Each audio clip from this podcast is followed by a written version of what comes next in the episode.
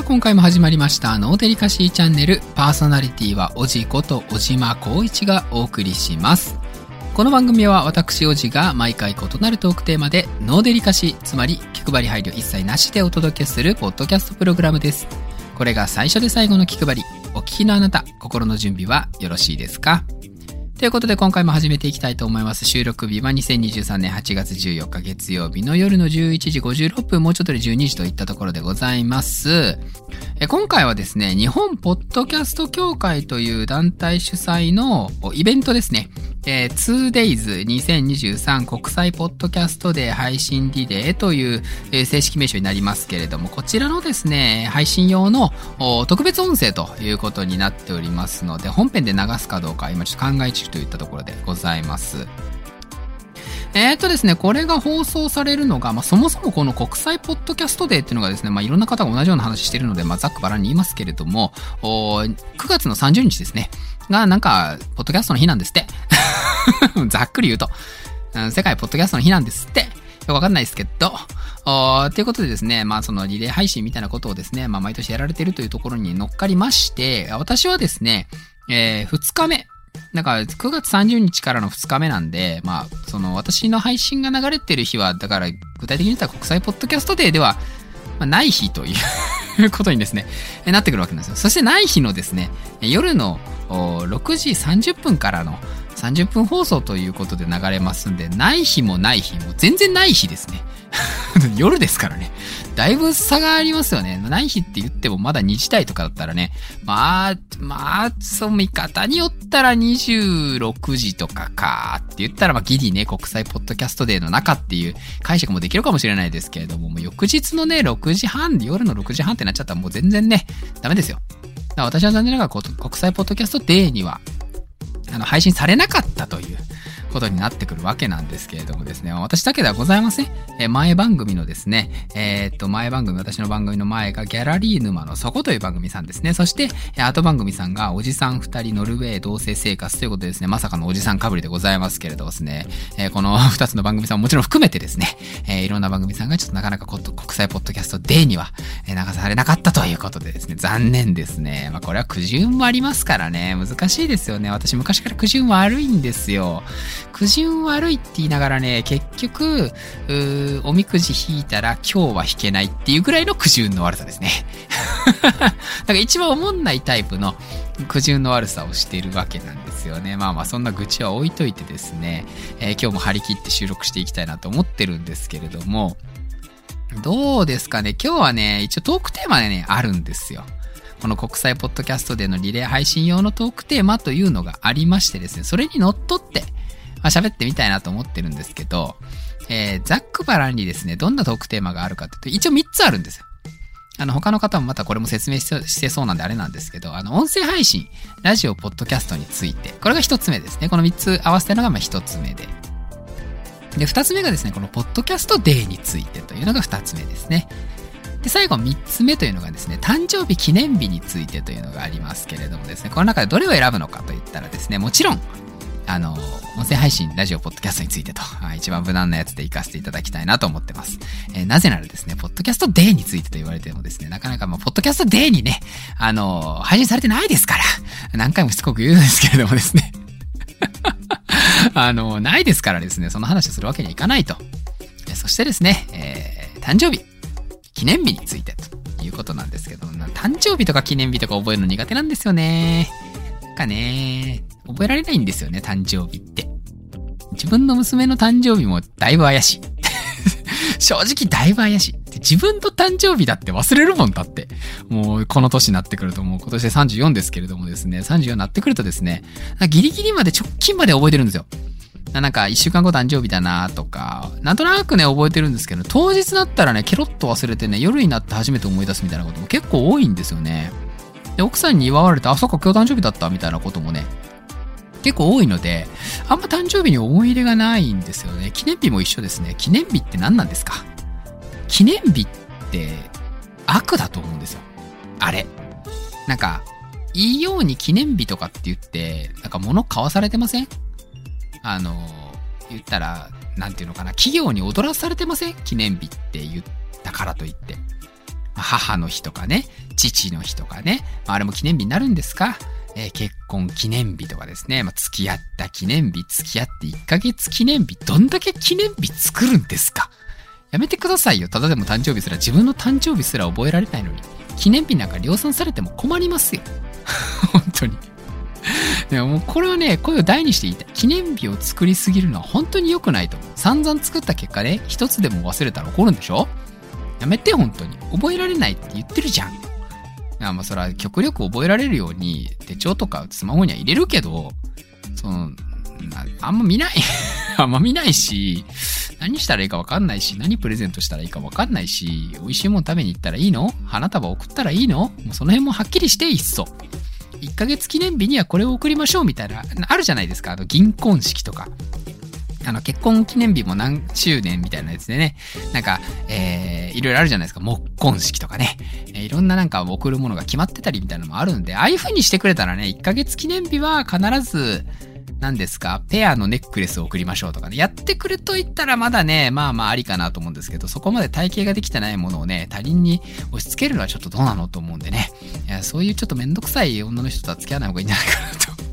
えー、個人的には思っているところでございますけども、そんなところでですね、まあその誕生日記念日の話もあんまりできないと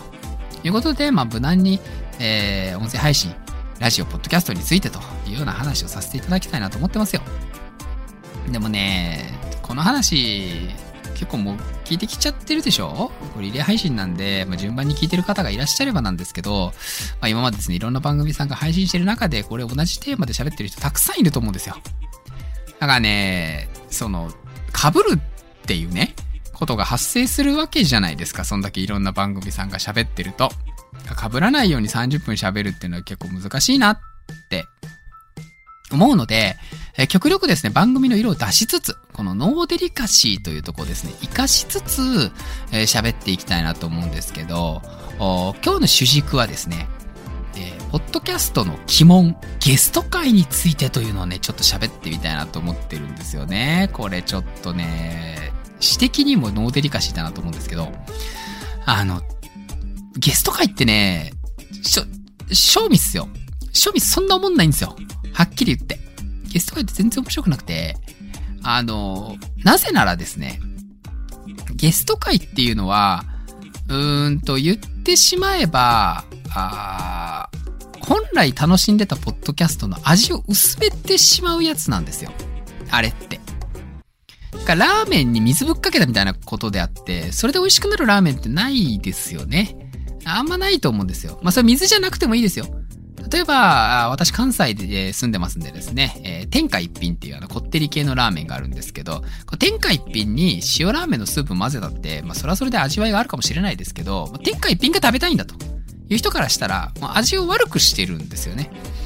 そういう風にゲスト会って、なんか簡単にやってしまうとね、絶対面白くないんですよ。はっきり言って。私、ポッドキャストも実際聞くタイプのポッドキャスターなので、リスナーとしても聞いてるんですけど、もうゲスト会ってほぼ聞かないですからね。だってもうほとんど面白くないの分かってるんですもん。わざわざ聞く必要ないじゃないですか、時間使ってまでね。これなんでゲスト会が面白くないのかっていうところなんですよね。あの、理由はいろいろあります。ゲスト会が面白くない理由。まあ、そもそもそのゲストをみたいな人をですね、活かせるように番組が作れてるかどうかっていうのがまず問題だと思うんですよ。一番握手なのはね、仲いいポッドキャスト番組さんがゲストに来ました。やめてください。いい加減にしてください。リスナーを舐めてるんですか？もう本当そのレベルですよ。はっきり言わせてもらうと。それは本人たちが楽しければそれでいいんですけど、毎回毎回ね、時間使って聞いていただいてるリスナーさんに対して、仲いいから来ました。仲いいから呼びました。あははははは。だから何なんですか？面白いと思ってるんですか？いや、本当にね、そんなことがね、多いんですよ。まあ、よくないですね。やっぱり音声配信、まあ、一つの番組として作ってますから、あその、呼ぶ番組さんもですね、やっぱり厳選しないといけないと思うんですよ。本当にゲスト会を楽しんでもらおうと思うんであれば。ゲスト会は自分たちが楽しいだけだから、別に、えー、再生数も気にしません。編集もしません。もうただただ置いとくだけです。ボーナストラックですってことであればいいんですけど、それをね、リスナーさんに聞いてほしいなと少しでも思うんであれば、やっぱりね、そもそも呼ぶゲストからも吟味しないといけないですし、で、えー、ゲスト呼んだ後の企画をどうするのかとか、一番いいのはですね、呼んだポッドキャスト番組さんと相乗効果が出るというわけですよね。えー、例えばですね、わかりやすい例で言うと、歴史系の番組さんがありますよと。えー、そしてですね、じゃあオカルト系の番組さんがありますよとなった時に、この2つの番組さんがコラボしたら、えー、歴史に関するオカルトの話っていうのが、まあまあ単純に言ったら、そういう話ができたら、まあ、どっちのリスナーとしても旨味があるわけです。相乗効果があって面白い話になりそうな気がするんです。これをですね、特に何も決めずにただただ雑談してますとか、クソみたいな配信してるようなだったら全然面白くないわけなんですよ。そしてね、まあその企画段階で、えー、うまいこと詰められてないみたいなのももちろんあるんですけど、あの、一番大きな理由、そのゲスト会が面白くない、一番主要因としては、ゲストに出るということをね、こう、軽く見てる方が多いんじゃないかなと思うんですよ。ゲストに出るという行為の重さを感じていない人がね、多いんじゃないかなってね、個人的に思ってるんですよ。これね、難しいんですけど、えー、例えば他の番組さんにお邪魔します。私がじゃあ他の番組さんお邪魔しますよってなったら、その番組さんの、まあ、えー、お客さんとして行くわけではないんですよね。自分が接待してもらうために行くわけじゃないんですよ。その番組さんを聞いてるリスナーさんにも楽しんでもらえるように自分がお邪魔してるわけですよね。ってなれば、その番組さんのテイストに合わせた話をするとかですね、相手のパーソナリティさんに合わせたトーンを出すとかですね、いうのはこれ当たり前なんです。ありのままの私で行って喋って楽しかったな、母で終わって帰ってくるみたいな、そんなレベルの低いことではね、ポッドキャスターと名乗る資格がないんですよ。これは相手の番組さんに対しても失礼ですし、相手の番組さんを聞いてるリスナーさんに対しても失礼ですよね。だからゲストに出るっていうのはそんな簡単なことじゃないんですよ。出たいです、出ていいですよ。そんなね、なんか、うち来る、行く行くみたいな話ではないんですよ。これ世代ちょっと出ますけれどもですね、そんなこと言ってる場合じゃないんですよ。だからですね、これゲストに出るってなった時には、まず相手の番組さんを理解する。たまにね、なんかゲストに出てるのに相手の番組さん、ちゃんと把握してないみたいな番組さんいるんですけどね。すごいなと思います、逆に。だってゲストに出るんですよ。相手の番組さんがなんて名前で、なんてハッシュタグ使ってて、いつから配信してて、最新話が何話で、で、どんな、あの、ポッドキャスト番組さんで、みたいなのは当たり前に押さえとくべきことなんですよ。これ例えば仕事で言ったらですよ、今から商談をかけに行く会社の情報を一切持たないで行くバカがどこにいますか？いないですよね。それぐらいには大事な場なんですよ、ゲスト会っていうのは。だから私ゲストに出るっていうのってすごく緊張するんですよ。あの、それは、あの、面白いのにしないといけないっていう、やっぱり負荷があるわけですよね。えー、相手の番組さんを聞いてるリスナーさんには、ゲスト会か、おもんなって言ってほしくない。それはやっぱ呼んでくださった方に申し訳ないと思うんで、ゲスト会出るときっていうのは、えー、そうやって気をつけないといけないわけです。そしてもう一つ大事なのがですね、もうそういう基本情報はもちろん大事なんですけど、相手のパーソナリティさんに合わせるというのがやっぱり大事なわけなんですよ。相手の方がですね、私みたいに一人でやってる番組さんであれば、まあまあ二人トークになるだけでも、また新しい面白さみたいなのが出てくるとは思うんですけれども、えー、例えばですね、相手が二人でやってる番組さんですよとかですね、えー、いう風になってくると、それぞれの立ち位置っていうのがあるわけですよね。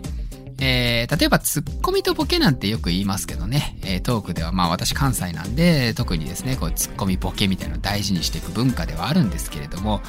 大体ですねこういうまあ強弱というかですねキャラクターみたいなのがやっぱあるわけなんですよ。このキャラクターを潰さないようにしないといけないので例えばツッコミの人が強い番組さんであればボケを2人に増やす。だから自分が1人で行く場合はですよ。3人になるので、えー、ボケを2人にして、えー、2人がボケ倒してツッコミに忙しくしてもらうっていう構成ももちろんありでしょうし、逆にボケが強い番組さんに行くんであれば、ツッコミをね、2人でやってみるみたいなのもありでしょう。そしてですね、えー、このボケツッコミが完全に完成されてる番組さんであれば、ゲラとして出るっていうのもありなんでじゃないかなと思うんですよ。で、これたまにね、このゲストで出る方でね、よくいるんですけど、このゲラがね、極端にできない方っていうのが多いんですよ。えー、皆さんはですね、ゲラっていうとどういうもんだと思ってますかね？まあ、笑うことではあるんですけど、ただただ笑うっていうことではないんですよ。ゲラというのはですね、笑うべきタイミングで笑うことができる技術なんですよね。これは明確に技術です。どういうことかというとですね、例えば誰かがボケましたよ。そのボケが面白かったか、面白くなかったかに関わらず、ボケられたら笑うっていうのがゲラなんですよ。これ簡単に見えてね、意外と難しいんですよね。その笑いっていうのは本気で笑わないといけないんですよ。乾いた笑いをするようでは、それは逆にもう滑っちゃってますからね。乾いた笑いをしてるわけにはいかないです。本気で笑ってあげるっていうのは、あれは一つのスキルなんですよ。それがちゃんとできないで、えー、っとですね、相手のボケが面白いかどうかを判断して笑うみたいな人はね、もう意識が低すぎます。ゲストに出るにあたって。相手が面白くしようと思ってボケたボケには全て笑うっていうのが、これが正しいゲストのあり方なんですよ、ゲラとしては。だから、笑えてない時点で、これ、やっぱスキルがないっていう風に私は判断しちゃうんですよ。で、いろんなね、まあ、ポッドキャスターさんいらっしゃって、まあ、ツッコミができる方もいらっしゃれば、ボケができる方もいらっしゃれば、ゲラができる方もいらっしゃれば、何でもできますよみたいな方もいらっしゃれば、逆に何もできない方もいらっしゃるんですけど、あの、はっきり言いますね。ノーデリカシーですから。あの、何もできないんであれば、ゲストに出るべきではないです。はっきり言って。よほど番組のこのコンセプトがですね、え相手の番組さんとシナジーがあるとか、そういったその面白さみたいなものとは関係ないナレッジ系の番組で役立つ情報をただとつとつと言ってますよみたいなことであればいいんですけど、そうではないっていうことになってくれば、少なくとも誰かをこう、楽しませるための技術っていうのは磨いてから初めてゲストに出るもんであって、自分の番組内でね、自分のトークスキルを磨いて、初めてゲストに出るんですよ。楽しそうだからゲストに出るわけじゃないんですよ。もちろん遊びですから、趣味ですから、別に遊びでいいんですけど、やっぱそここだわってね、行きたいなっていうのはね、思ってますし、そこをこだわってるゲスト会と、こだわってないゲスト会っていうのはやっぱリスナーへわかるんですよ。うまく作られてるゲスト会とですね、そうじゃないゲスト会っていうのはもう全然違います。運命の差です。同じゲスト会って言っても。お母さんが作ったべちゃべちゃのチャーハンと、中華料理屋さんの美味しいチャーハンとはもう全然別じゃないですか。今日チャーハン食べたいなって言って、どっちが出てきてもいいよっていうことないじゃないですか。どっちか言ったら美味しいチャーハンがいいわけじゃないですか。まあもうそれはね、お母さん作ったべちゃべちゃのチャーハンもちょっとノスタルジーがあって、それはノスタルジーっていうね、味付けがついてますから、それ美味しくないとは言わないですけど、それは それはそれでね、ちょっと例えとして微妙でしたけど、あの うちのお母さん、チャーハン作ってもらった記憶あんまないなそういえばそうだな。お袋の話って難しいな。まあ、そんな話は置いといてですね。あの、まあまあ、どっちかって言ったら美味しいもんがやっぱ食べたいわけなんで、このね、えー、誰かの番組に出るということはね、しっかり、えー、意識して出ていただきたいなっていうのはね、なんか日々、すごく思うんですよね。あの、ツイッターなんかでもたまにゲスト出ませんかとかですね、ゲスト出てみたいですとかですね、言ってるポッドキャスト番組さん非常に多いですけれども、もう問いたい。これはまあ、うちの番組にも今後ね、ゲストが出てくれないということを私はもう、あの、覚悟した上で言います。はっきり言って。この話をした上で、誰でもお気軽にゲストに出てくださいとは言いません、逆に。もうそれは覚悟して言います。もう、気持ちのある人だけゲストに出てくださいぐらいの気持ちで言いますけれども、あのー、ゲスト会っていうのはそれだけ難しい。ゲスト会は聞かないというリスナーが一定数存在するのはそういうことなんですよ。ゲスト会を面白くするには、すごくスキルがいるっていうことなんですよね。で、あとはですね、まあその、そうだな、この仲いいから喋るみたいなのも、ゲスト会とかでよくあるんですけど、仲良しの会話だけだったらね、それこそ、ポッドキャストで流す必要はないかなって思ったりしますね。あそれであればなんか作品としてはやっぱいまいちなので、ポッドキャストって作品ですから、あそれであれば、なんかこう、まあそれこそ X のスペース機能とかでですね、やったらいいんじゃないかなって思ったりとか、まあその適宜合わせた配信媒体を使うみたいなのもね、えー、音声配信としてはやっぱりありなんじゃないかなって思ったりするんですよね。えー、どうですかねこのトークスキルっていうのはちょっと難しいですし、答えが出ないところではありますけどね。まあでも、明確に言えるのは、その、まあね、なんか、やっぱボケツッコミだけよりは、ゲラの方が、あスキルとしては、深いというか、なんかボケとかツッコミとかっていうのはやっぱり本人の適性にもよりますけど、ゲラはね、やろうと思ったら誰でもできますから笑うだけですからね。笑うことができない人間っていうのはいないですから、ほとんどの場合ね。よほどの何か病気を患ってるとかでもない限りはないので、誰でもできることを磨くっていうのはね、単純にスキルアップにつながると思いますから、えー、これね、結構ね、このゲラの技術磨くとね、仕事にも活かせるんですよ。上司のどんなに面白くない話でもね、ずっと笑ってられる。楽しいよ、上司はきっと。だってずっと笑ってくれるんだもん。もう全然違いますよ。これができるとできないで。もう気持ちよさそうに喋りますもん。上司なんかペラペラペラペラとね、昔の自慢話だかなんだか知らないですけど、面白くもなんともないですよ。かけらも面白いとは思ってないですよ、私は。なんですけど、ちゃんと笑えます。それはゲラの技術があるからなんですよね。昔こんなことがあって、誰々さんがこんな風に言って、こうこうで、俺はこういう風に言ったんだよ。えー、そうなんですね。って言ってるやつと、こんな風にね、こう言ったんだよって。マジっすか？めっちゃ面白いっすねっていうやつとはも全然違うじゃないですか。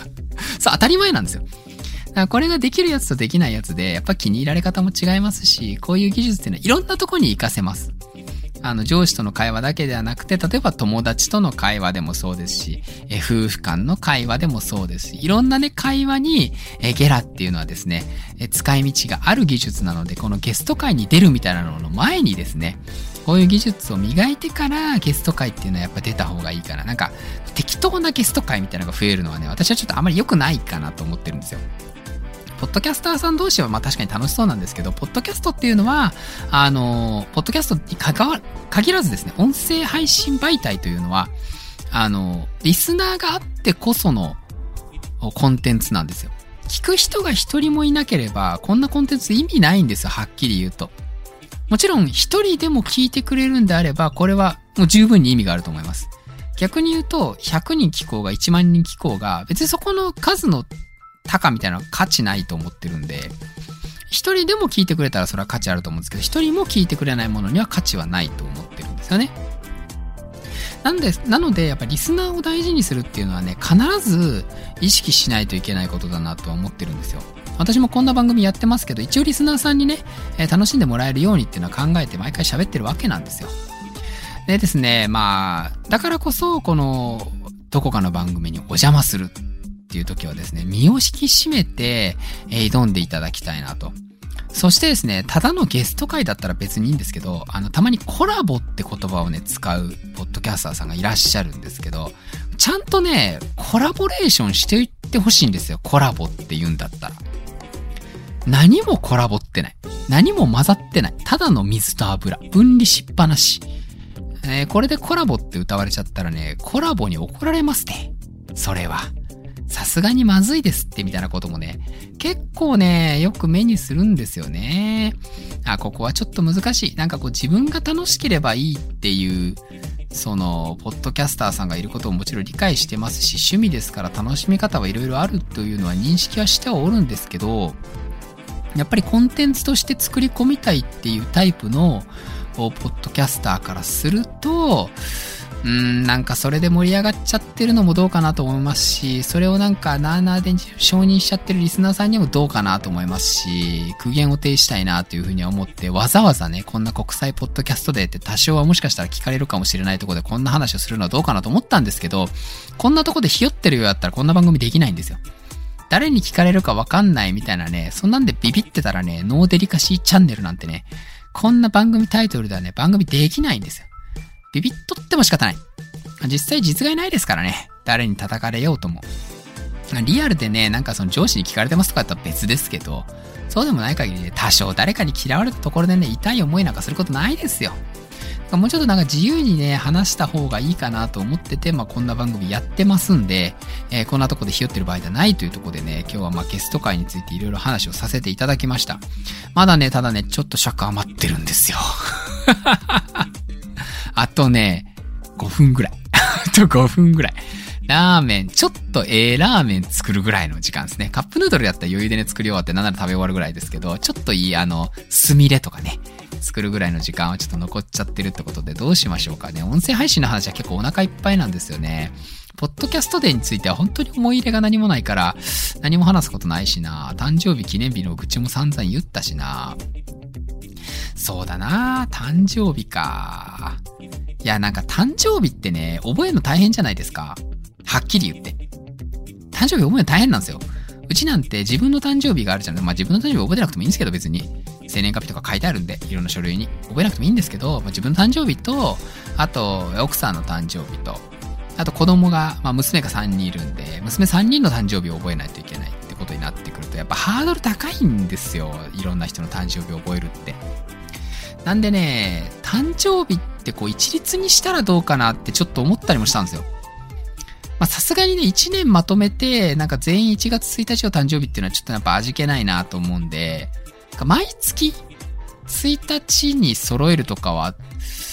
ありじゃないかなって思ったりするんですだから9月13日、私9月13日生まれなんですけど、9月に生まれた人はもう全員9月1日に誕生日お祝いしましょうとかだったらね、悪くないかなって思ったりするんですよ。そしたら月だけ覚えときゃいいんで、12分の1じゃないですか。それだったらなんとかで覚えられるんじゃないかなと思うんですけど、やっぱ日とかなってくるとね、覚えにくいんですよ。なんか効率化って意味では、誕生日のこの一律化みたいなのはね、考えてもいいんじゃないですか。それだったらほら、あの、ネットとかで生年月日入れないといけないときに、た、あの、日にちの方だけバーって1から31まで出るじゃないですか、数字がね。まあ、そこももう1だけでいいんで、月さえ選べばもうそれで良くなってきますから、ダメかなまあネックがあるとすれば誕生日を暗証番号にしがちな人は即突破されるんでね。ちょっとそれはネックかなまあそもそも誕生日を暗証番号にしたらダメって散々言われてるんですけどね。まあ誕生日記念日と同じぐらい暗証番号ってのは覚えにくいですから。ああ、わかりやすい番号にしちゃうのもまあ気持ちはわからんでもないですね 私もね、もう最近はあれですよ。あの、Google がね、覚えてくれるんですよ。あの、スマホを iPhone から Android に変えたら、Google がね、ちゃんと暗証番号を覚えてくれるんで、あ逆に言うとですね、Google なかったらもういろんなサイトに私ログインできないです。まあ、最近なんか安全なパスワードを自動生成みたいなボタンもね、ちょっと使い出しちゃいまして、えあんまり興味ないサイトとかだったらね、それを自動生成した安全なパスワードを入れてるんで、もはや何のパスワードか分かってないですからね、こちらとしては。Google になんか不具合があって、パスワードを Google ちゃんが忘れちゃったらですね、私はもういろんなサービスが受けれないっていう状態になってしまうのが目に見えてるので、まあ Google にはですね、あの今後も元気に活動していただきたいなと思ってるんですけども、何の話なんですかっていう感じになってきましたね。やっぱ30分ってこう、尺をね、決められるとね、ちょっとこう、ぐだっと感みたいなのが出てきちゃうのは、まあ、致し方ないかなっていうとこですよね。まあ、それもそれで、なんかこう、企画配信とかでもない限り、尺が決まった中で喋るってあんまないんですよ。自分の好きに毎回喋りますから。で、喋り終わったところが、まあ今回の尺みたいな。もちろんあまり長くなりすぎないようにってことは意識してて、40分とかはね、一人で喋りすぎないようには、まあ気をつけてますけど、大体まあ、えー、長くても30分ちょいぐらいまでっていうふうにはね、思ってますけれども、えー、今回ですね、まあ30分という、ぴったり揃えてほしいということ。まあそらそうですよね。30分枠もらってますからね。枠内に揃えてるそれはもうそれこそポッドキャスターの腕の見せ所だなと思って一生懸命今ね、時計見ながらめっちゃ見てます。すまんなーって思いながら なんで時計ってこう見てると進まなくなるんですかね授業中の、まあ、時計原理だと思うんですけど、なんか時計ってやったから恥ずかしがり屋なのかもしれないですよね。見られるとちょっと進みが遅いので見ない方がいいんだろうな、きっと。見なくてもね、そんな別早くないな、今はな。想像とそんなに差がないスピードで動いてるな。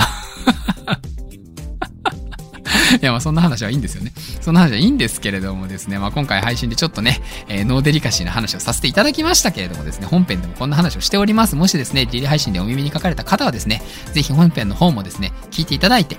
あの、まあ、お気に入っていただいた方はですね、まあ、定期的に聞いていただけたらと思いますけど、まあ、気に入らなかったよという方はですね、もう全然、あの、聞かないでもらって結構でございますんで、あの、星1をわざわざ押さないでもらって結構でございますんでね、よろしくお願いしますと。おいったところでですね、今回もまあ、そろそろ尺というところでございまして、今回もお聞きいただき誠にありがとうございました。お相手は、おじこと小島光一でした。See you next time. バイバイ。